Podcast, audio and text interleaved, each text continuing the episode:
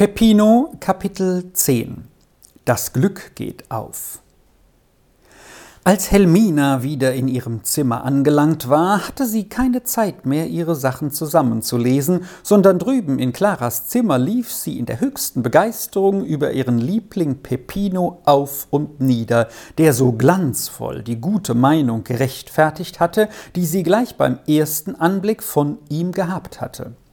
Dass er solche Charakterstärke und solchen Edelmut besaß, das war doch unerhört von einem zehnjährigen Jungen.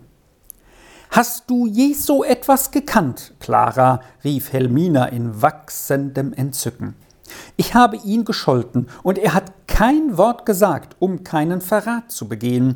Und während ich bös auf ihn war und ihn verdächtigte, hat er um uns Angst gehabt und gesonnen, wo ein Retter für uns wäre, und den fürchterlichen Gasparo hergeholt. Peppino soll belohnt sein. Ich weiß einen Weg. Peppino war erstaunt, als noch einmal dieselbe Botschaft kam. Diesmal wurde er rasch durch die Halle und über alle vier Treppen hinaufgeführt. Da empfing ihn Helmina auf ihrer Türschwelle. Du guter Peppino, sagte sie und nahm ihn zärtlich beim Kopf. Sie ich weiß jetzt, dass es kein bloßer Eigensinn gewesen ist, und ich weiß noch viel mehr von dir, und ich habe volles Vertrauen zu dir, dass ich allein mit dir durch Italien reisen wollte, und wenn du mir etwas versprächst, so wüsste ich, dass du es halten würdest, und wenn es dich das größte Opfer kostete. Peppino schaute in stummer Verwunderung zu Helmina auf, aber es leuchtete über sein Gesicht hin wie Sonnenschein.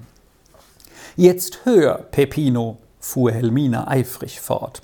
Du hast uns einen großen Dienst geleistet, nun möchte ich etwas für dich tun.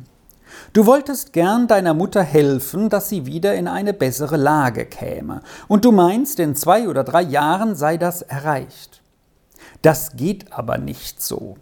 Mit der Arbeit, die du jetzt tust, kann es wohl zehn Jahre dauern, bis du der Mutter verschaffen kannst, was sie wünscht. Aber ich weiß einen Ausweg.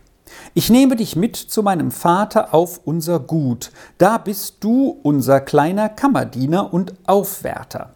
Das verstehst du sehr gut. Dann erhältst du von meinem Vater eine schöne Summe Geldes im Jahr, die kannst du deiner Mutter schicken, denn was du brauchst, gebe ich dir alles. So schickst du im ersten Jahr eine Summe und im zweiten eine gleiche und im dritten und vierten kommen wir zusammen wieder und bringen noch einen guten Rest mit. Da kannst du der Mutter bieten, was sie freut, und auch wieder da bleiben, wenn dir's lieber ist. Gefällt dir die Sache, Peppino? Willst du mitreisen?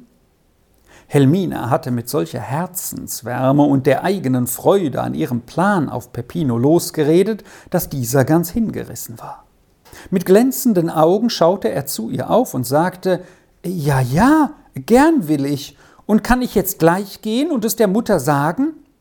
Gewiss, und sage ihr, morgen käme ich selbst mit ihr zu reden. Sie soll dir auch gleich auf meine Kosten neue Kleider bestellen, von oben bis unten, verstehst du? Mit schönen Knöpfen. In 14 Tagen muss alles fertig sein, dann reisen wir. Peppino machte in seinem Glück Sprünge auf der Straße und auf die Mutter los mit solchem Ungestüm, dass er manchen anderen mitsamt dem Stuhl umgeworfen hätte, aber Frau Bertolini war nicht so leicht umzuwerfen. Nun erzählte er von seinem Glück, und kaum konnte er die Worte finden für all das Schöne, das er vor sich sah, wenn er denn wiederkomme und für alle Herrlichkeiten, die vor seinen Blicken standen. Endlich bemerkte Peppino, dass die Mutter noch gar kein Wort gesagt hatte, und er rief Mutter, warum sagst du nichts zu dem großen Glück? Freut es dich nicht mehr als alles? Freut es dich mehr als alles, Peppino? Fragte die Mutter. Ja, ja, gewiss, denk nur. Und Peppino fing wieder an und kam in immer größeres Entzücken.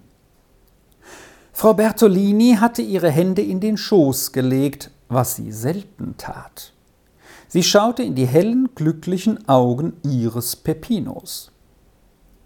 Am folgenden Tage hatte Helmina das Bedürfnis, sich mit Peppinos Mutter über alles zu besprechen. Die Damen fanden sie auf ihrem Platz. Sie dankte sehr höflich für die große Freundlichkeit, welche die Damen ihrem Peppino zeigten und noch weiter erzeigen wollten.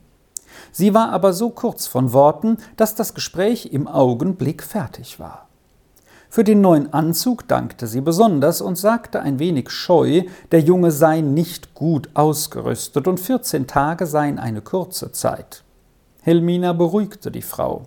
Wenn sie nur Peppino auf die Reise anziehe, nachher werde schon für ihn gesorgt werden.